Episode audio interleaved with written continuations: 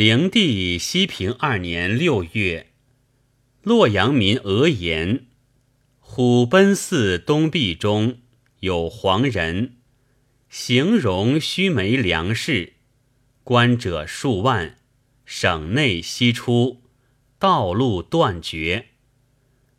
到中平元年二月，张角兄弟起兵冀州，自号黄天。三十六方四面出贺，将帅兴部，力士外属，因其皮馁谦而胜之。